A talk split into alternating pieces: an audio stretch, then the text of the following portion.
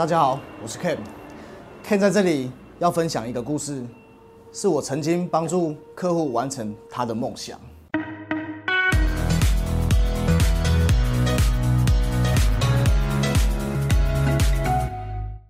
虽然我只是一个社会小螺丝钉。但是我透过我的专业，我也可以做到大爱，因为这个对象是大财团基督教医院，我的买方就是基督教医院。那当初为什么他们要买这个房子？是因为他们辖下有个基金会叫愚人之友会。那这个愚人之友会，他们买这个房子最大的用意，其实是要成立每一个社区的二级或三级的照护中心。有一次，愚人之友会的两个小朋友，就是他们的员工，他们就走进去店里面，那刚好那天 Ken 是值班的。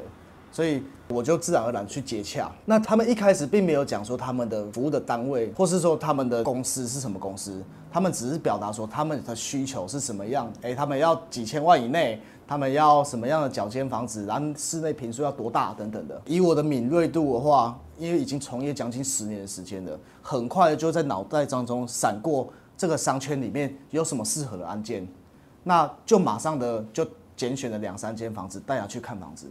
看到第二间、第三间的时候，这两个小朋友就就感觉到中了，这就是他们要的。他们就跟我讲说，实际上他们就是基督教医院附属的愚人之友会的员工。那他们跟我阐述说为什么需要这个空间的时候，我其实很感动，因为那个感动是我居然可以参与一个原本是大财团才能做的事情，而我去我居然是这个计划的一部分，那我觉得很高兴，这是一个大成就。因为当这个愚人之友会的这个单位如果成立下去，就是老年照护中心的话，它可以造福的是整个社区里面一些独居老人，他们可以在这个社群里面，可以每一天都有课程，每一天都有人可以相伴。那这个是一辈子对我来讲的很大很大的功德。所以我接获到这个任务之后，他们就带我去愚人之友会的执行长那边。那执行长是一个非常有智慧、客气、很有礼貌的一个长辈。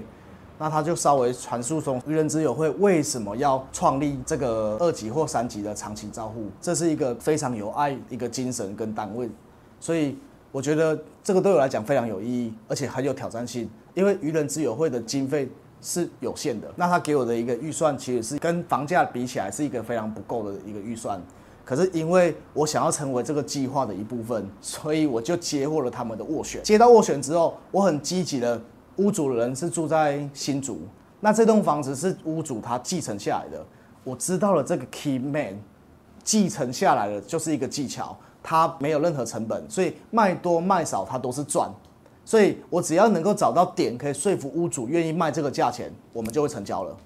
那跑了大概将近十几趟的新竹，我记得最后成交的时候，我是在新竹有一个休息站，我忘记那是什么休息站了，我直接累到。